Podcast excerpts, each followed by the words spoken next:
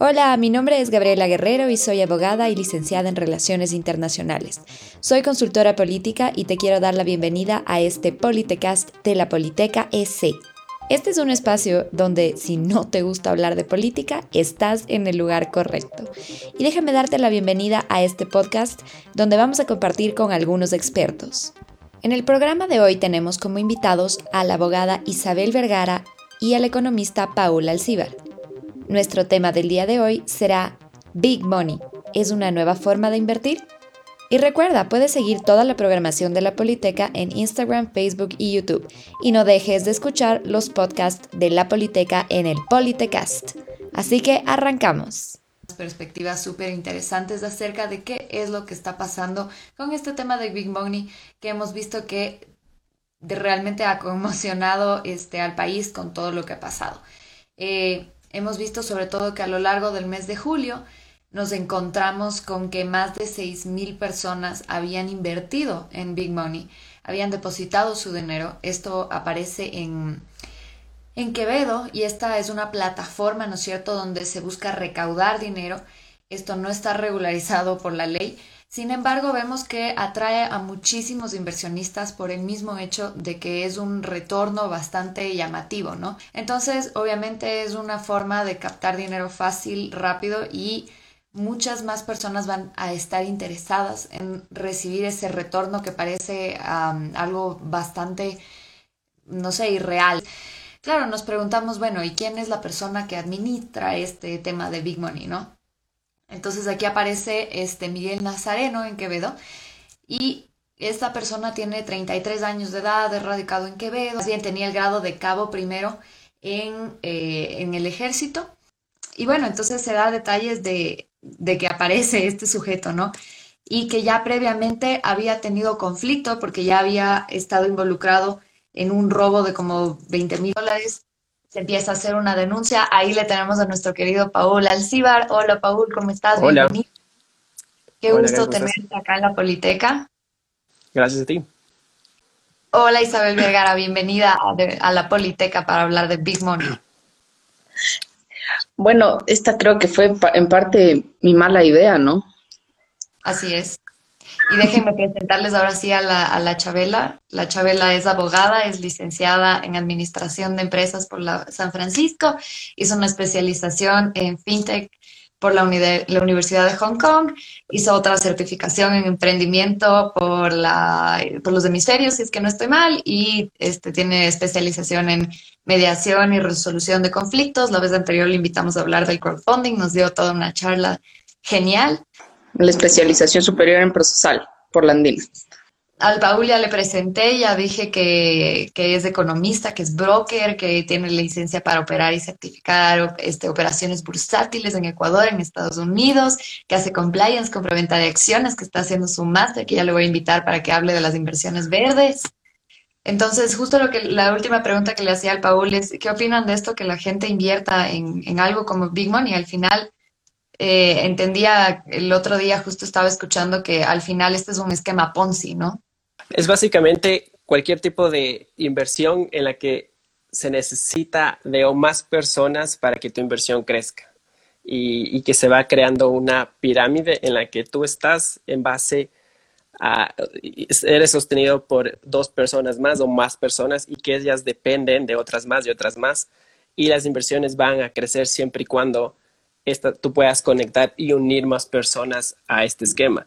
Y es bien el nombre, había un mafioso italiano en Nueva York a principios del siglo XX y, creo que el FBI los descubrió y le dejó en cero el sistema y era el apellido Ponzi, entonces sale de ahí. y cabe señalar que es un sistema que no genera riqueza como tal, o sea, no, no, va a generar, no genera valor, sino se beneficia de forma o sea, no tiene un medio de producción que genere valor. Entonces, los frutos que reciben las personas que invirtieron antes que las otras es, eh, no, no es fruto de, una actividad lícita, sino más bien de publicidad engañosa, por si podemos decirlo de alguna forma. Sí, ya. creo que sí.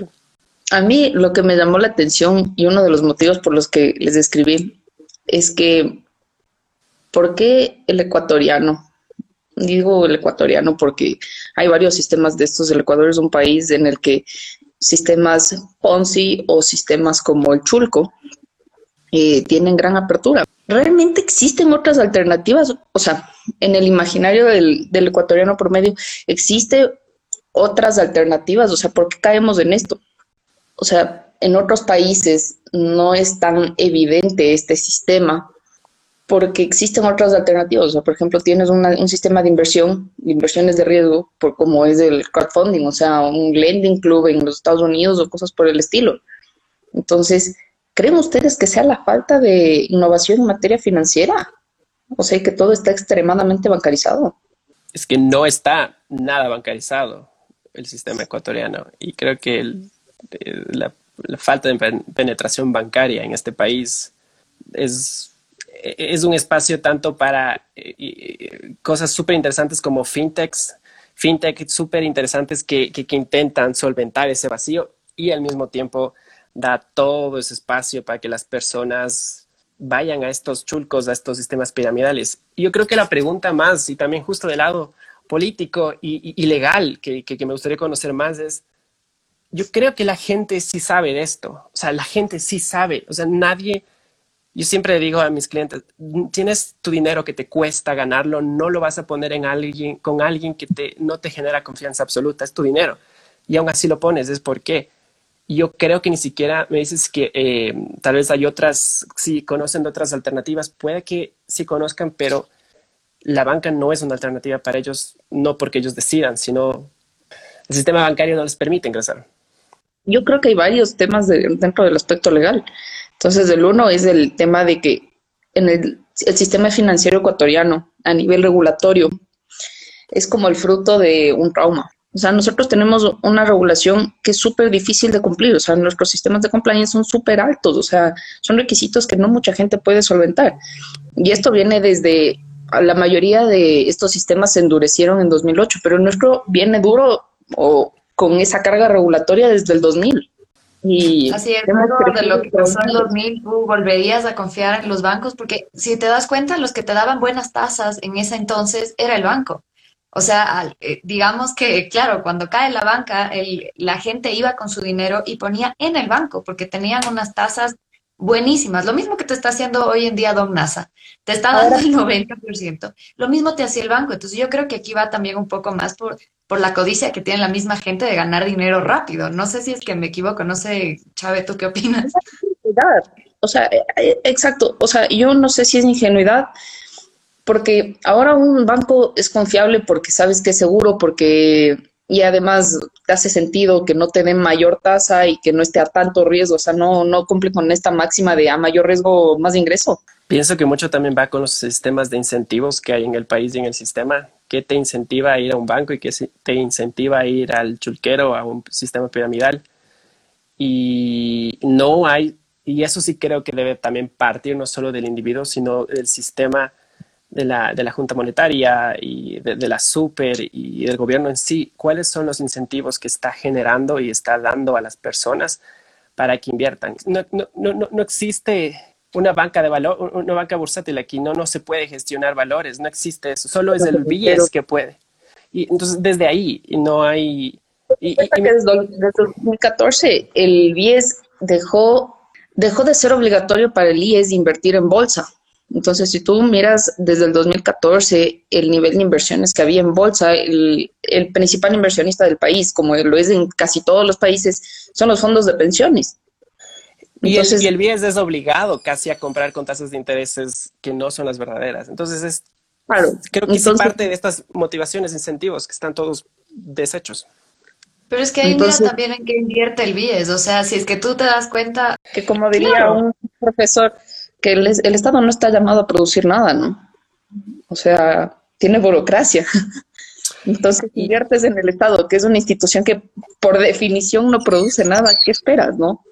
Yo creo que, bueno, al igual que la otra vez, todo se resume en educación, en educación financiera, o sea, para que tengas dos dedos de frente para decir, oye, la plata no viene así de rápido, ¿qué estoy haciendo? en cambio, pero es que ahí está la necesidad.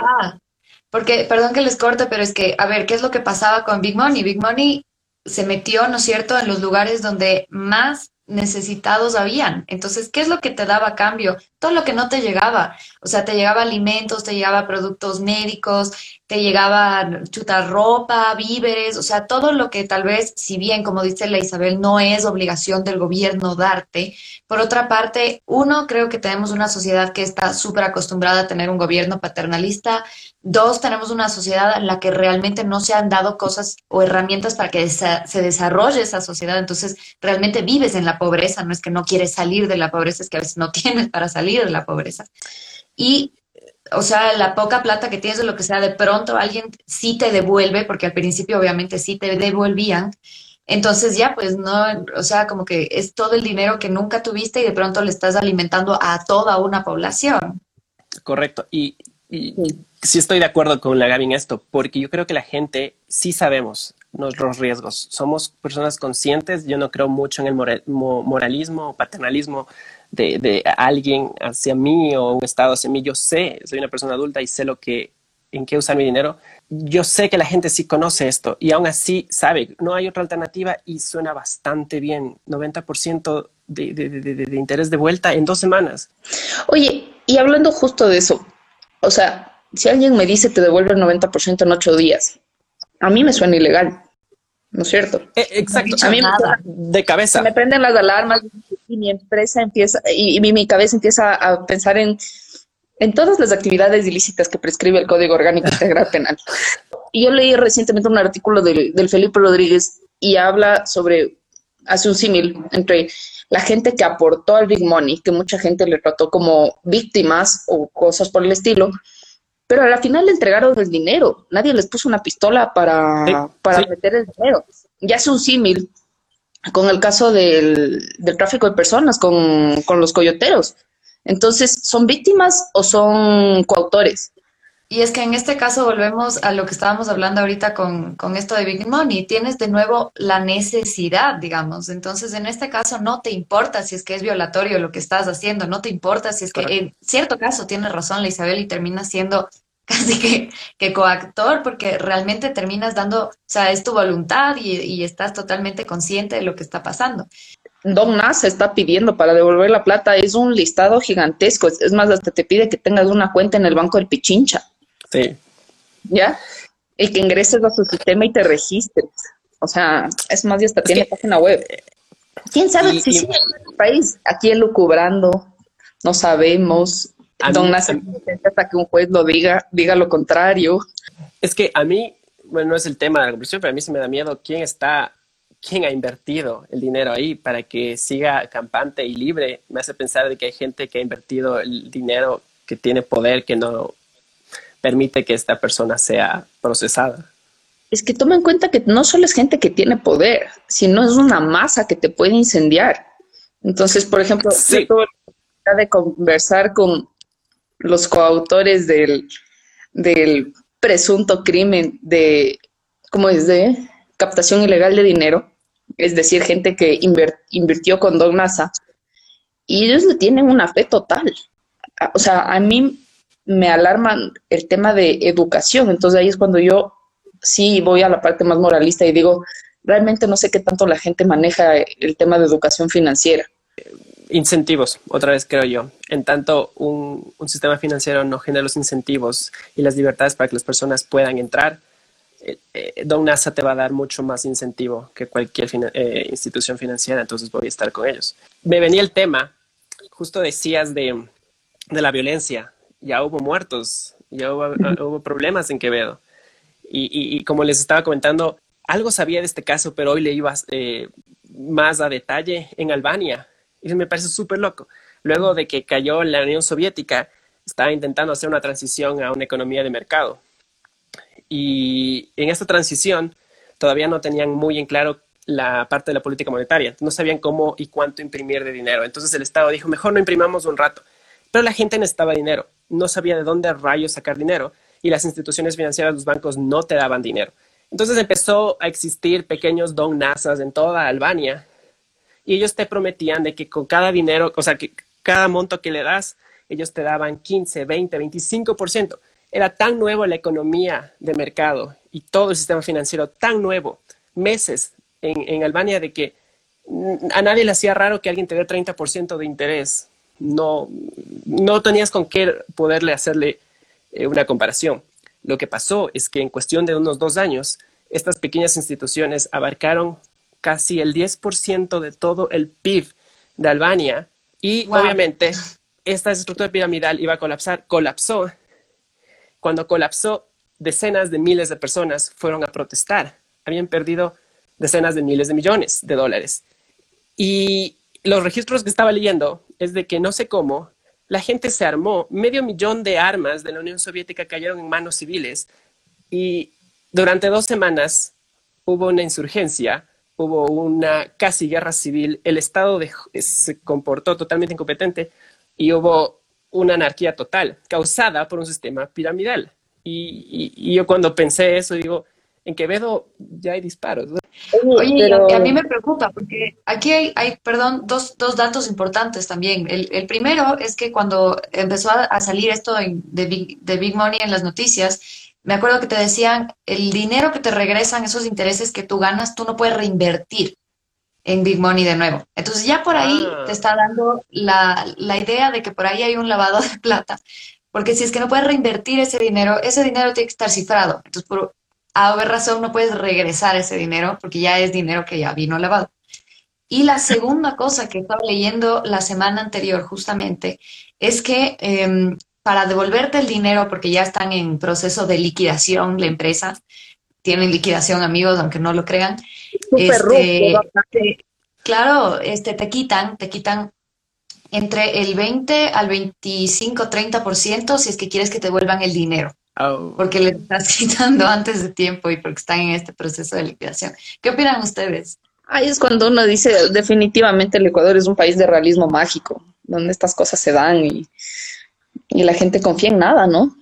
Sé que, sé que, sé que, es que sé que la eh, fiscalía ha estado allanando cooperativas que tienen más o menos la misma estructura piramidal en todas partes del Ecuador y que en las que eh, las clasifican A, B, C, D, las que están con calificación D son casi don NASA. Son muy, sí, son casi don, exacto, son casi don NASA. El nivel de riesgo y, de liquidez y solvencia que, ella, que estas cooperativas generan a los cuentahorristas o a los socios, en este caso, es increíblemente crítico y frágil y cada vez más de una población ecuatoriana está ahí. Y, y lo interesante es que como no es controlado por la super, hasta ahí donde no son controlados por la super, exacto, tienen mucho más libertades, en, especial en aspecto contable y de auditoría. Sé que se les, no se les revisa mucho los procesos en los bancos.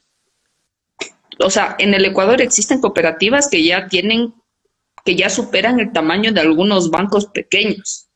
Correcto. Y medianos incluso. y tienes muchas mejores tasas que en los bancos normales. Entonces, obviamente, la gente te va a ir a invertir en la, en la cooperativa porque la tasa va a ser mucho mejor, no importa si es que el riesgo es mayor. Al final, lo que la gente quiere es ganar. O sea, si vas a dejar, ahí hay de no saber qué hacer con el dinero, porque la gente piensa que poner el dinero en el banco es invertir. Y, no, eso no es necesariamente invertir. Eh, no necesariamente así haces que crezca tu dinero.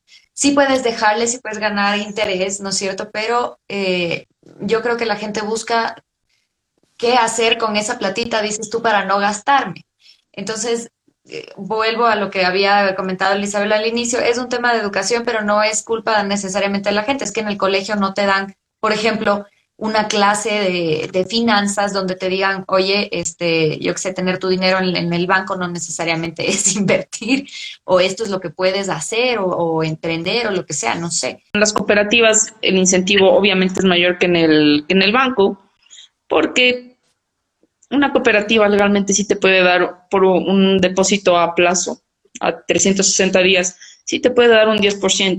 O sea, ahí, ahí está la gran diferencia entre la cooperativa y el banco. Pese a que no te pueden dar las mismas seguridades, o sea, alguien que ya se informa un poquito más sabe que al menos existe el COSEDE, o sea, es la aseguradora de todos los depósitos del país y te cubren, me parece que es hasta 30 mil dólares, si no estoy mal, en inversiones. Entonces, yo creo que si vas a invertir en un Don NASA, lo pienses bien y digas, yo sé que es del 10% al año, que no es mi 90% en ocho días, pero es algo realista. hasta cierto punto. Es un interés compuesto y, y eso es otra cosa. El concepto mismo del interés compuesto debería ser súper difundido y, y el concepto de largo plazo también. Eso también este es un punto cultural, esto de no pensar en largo plazo. Tampoco vemos, nos interesan las cosas que no son tangibles y, cualquier tipo de ganancia en una inversión va a generar su rendimiento en un largo plazo y no es tangible, no es algo que puedes ver, entonces es mucho más difícil de venderlo. Entonces, ¿invertimos en bolsa? ¿Cómo lo hacemos en bolsa? Pero ¿cómo le hacemos ¿Cómo hacemos en un país donde no funciona la bolsa, Paula? A ver, explícame. Porque hasta tú de un fondo de inversiones, fondo de inversiones. ¿En qué está invirtiendo? Está invirtiendo en pólizas en bancos. Ok, hay empresas que, que, que, que invierten en bolsa, que son públicas y que tú puedes comprar sus acciones, en las que tú puedes acercarte a, un intermediario y ellos te pueden comprar esas acciones. Y tú ya tienes el título de esa empresa, ya eres dueño de esa empresa.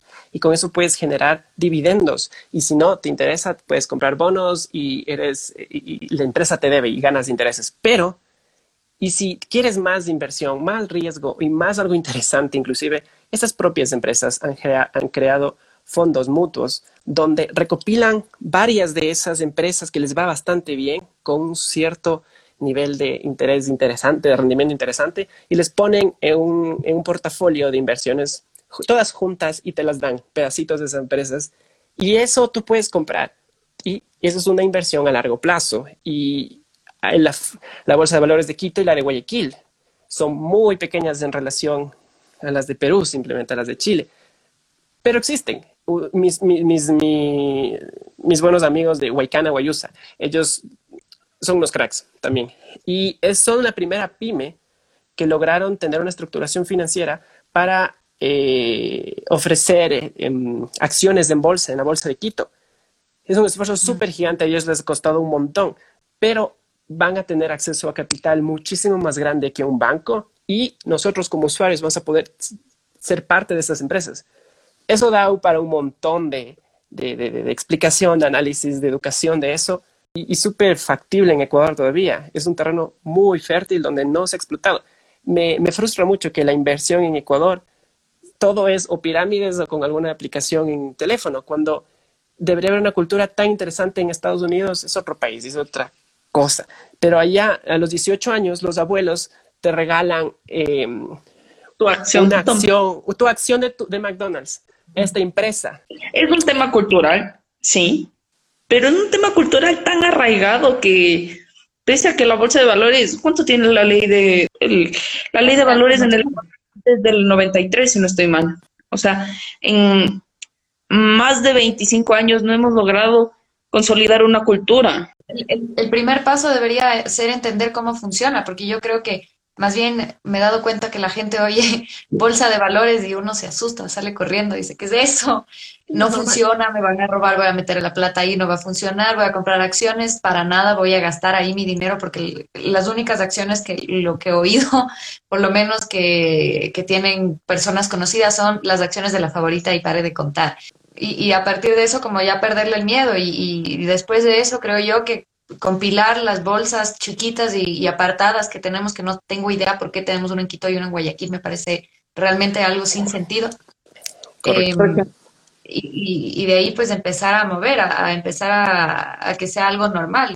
2014 se hace la reforma al Código Orgánico Monetario y Financiero, libro 2, libro de valores. Y se creó el REF, que es el régimen especial bursátil, que se supone que es un sistema más un sistema simplificado de, ¿ya? Pero el REF es de la bolsa de valores en chiquito. Entonces tienes los mismos requisitos, pero con una limitación, o sea, con más bajos fondos, pero de ahí te piden exactamente los mismos requisitos. Entonces, una crítica que hizo alguna vez Juan Isaac Lobato era que nunca abrimos el, que nunca abrimos nuestra economía a un sistema alternativo de valores, que desde el 2008 ya lo manejaba a la perfección Chile, por ejemplo. Y cuando llegó la revolución de las fintech, Chile no tuvo que, cambiar su regulación, sino que las fintech son mecanismos alternativos de financiamiento. y que ya estaban perfectamente adaptados. O sea, ellos estaban pensando en algo así como un sistema de inversiones electrónico que sea accesible para un inversionista calificado, medianamente calificado, que no tenga, o sea, que sea mayor de edad, que puede invertir hasta N, N porcentaje de su, de su ingreso anual para que no asuma riesgos que, a los que no puede hacerse, a los que no puede hacer frente. Nada, desde la economía es dos puntos. Eh, ¿Cómo permites que el acceso a cierta cosa, a cierto mercado, en este sistema financiero en este caso, cómo haces que se facilite? Uno, y qué incentivos estás dando para que esas personas, eh, dadas esta libertad, puedan acceder. Si no se resuelven esas dos cosas, siempre va a haber este hueco. Paul, una pregunta. ¿Qué tanto crees que crecería el sistema bursátil en el Ecuador si tuviéramos un gran inversionista como, si, como fuera el IES? Eh, a ver, esta es la institución más líquida del país, o sea, ninguna otra institución te recibe el 20% de las remuneraciones de todos los empleados públicos y privados. Debería estar siendo manejado por privados y no permitiendo entonces que los fondos se manejen o se destinen a temas públicos, porque yo creo que ahí está el mix de esa institución. Por ejemplo, alguna vez conversé con alguien que ha estado en muchos sectores estratégicos y me propuso, o sea, no a mí, pero dijo, oye, si le quisiera sacar del hueco al IES, ¿qué harías? Entonces justo conversaron sobre una alternativa así utópica ¿Qué pasaría si al IES el Estado le compensa la deuda transfiriéndole acciones de las empresas que sí son rentables? O sea, por ejemplo, tienen las hidroeléctricas. Usualmente los fondos de inversión extranjeros invierten en proyectos como hidroeléctricas. ¿Por qué? Porque cuestan un montón, tienes un montón de plata, pero te rinden a futuro. O sea, tiene un montón de empresas públicas. ¿Qué pasa si le transfieres participaciones al IES? Pero hazte cuenta que le pagas con acciones y eventualmente todo el mundo consume energía eléctrica. Pero entonces ahí, ahí, o sea, yo estoy de acuerdo contigo, pero yo creo que ahí se rompe en una cosa. Y es que para poder hacer lo que tú dices, deberíamos entonces empezarle a apuntar a que funcionen las hidroeléctricas en primer lugar. Y en segundo lugar, es que sí, porque ahí tienes otro problema, pues porque ahí tienes un montón de hidroeléctricas quedadas porque no están funcionando, porque no sirven, porque están a la mitad, porque se están destruyendo. Digamos que logramos que funcionen. Ahí tienes que darte contra el petróleo. Porque ahora el problema es que el mercado está monopolizado por el petróleo, entonces al petrolero no le interesa que tú realices energía y peor energía renovable o te vuelvas productor de energía y que, por ejemplo, te vaya súper bien en este tema y empieces a hacer exportaciones de energía. Porque entonces le quiebras del mercado petrolero. Entonces, me gusta la solución que tú das, pero por el otro lado tienes el otro que te pone el pie porque no le conviene que le cagues del mercado. Mm, desde un punto de vista más liberal, no creo que a un afiliado le gustaría que se le obligue a recibir papel comercial. Así que, este, nada, vayamos pues sacando un par de conclusiones de las cosas que hemos hablado, solo para, para saber, este, Don NASA todavía pues no da señales de vida más allá de sus redes sociales, de WhatsApp, de, de donde saca sus anuncios sobre las devoluciones que va a hacer supuestamente a, a, las víctimas. Hemos visto que por ahí les va a quitar un poco de porcentaje de dinero por la devolución anticipada sacamos el tema de que se está liquidando la empresa, eh, no tengo idea cómo, pero pues algunas cosas novedosas y en, resumen diría yo que todo se basa en la falta de conocimiento, de educación, de querer tener dinero rápido, de la necesidad que ha causado la pandemia, de llegar a estos sectores abandonados por el gobierno. Que a mí estos temas no me dejan dormir, porque yo sinceramente creo que el, el sistema financiero y la, y la intermediación bancaria y financiera, no solo de los bancos, sino también el del sistema bursátil, que pobrecito está tan dejado de lado, está diseñado para, para el desarrollo de los países, o sea, realmente para eso se creó. O sea, cumple una función importante y el hecho de que la gente no lo conozca eh, probablemente es uno de los motivos por los cuales no estamos saliendo adelante. Entonces, yo creo que necesitamos educarnos más, tener discusiones como estas, que probablemente no lleguemos a conclusiones tan profundas, pero al menos es terapéutico, nos ayuda a identificar algunos problemas y, que ojalá podamos esto aporte en algo. Eh, yo creo que Don NASA es una consecuencia orgánica de la realidad ecuatoriana y que si queremos destruir los Don Nasas que existen todavía, hay que trabajar mucho en los incentivos. Así es, educándonos, sigamos teniendo estos espacios. Más bien a ustedes, muchísimas gracias por, por estar acá. Ya saben que están siempre invitados eh, a participar en la Politeca, a hablar de los diversos temas. El próximo tema que deberíamos tratar, creo yo, que ser netamente el que en verdad eso es lo que a mí no me deja dormir. Y créeme, hay muchísimas problemáticas que definitivamente no me dejan dormir. Pero lo bueno es que tenemos este espacio de podcast para seguir conversando con muchos más invitados. Así que no dejes de estar atento y síguete sumando a este Politecast de la Politeca S. Ha sido un verdadero gusto. Mi nombre es Gabriela Guerrero. Soy consultora política y te espero en el próximo programa. Quédate atento.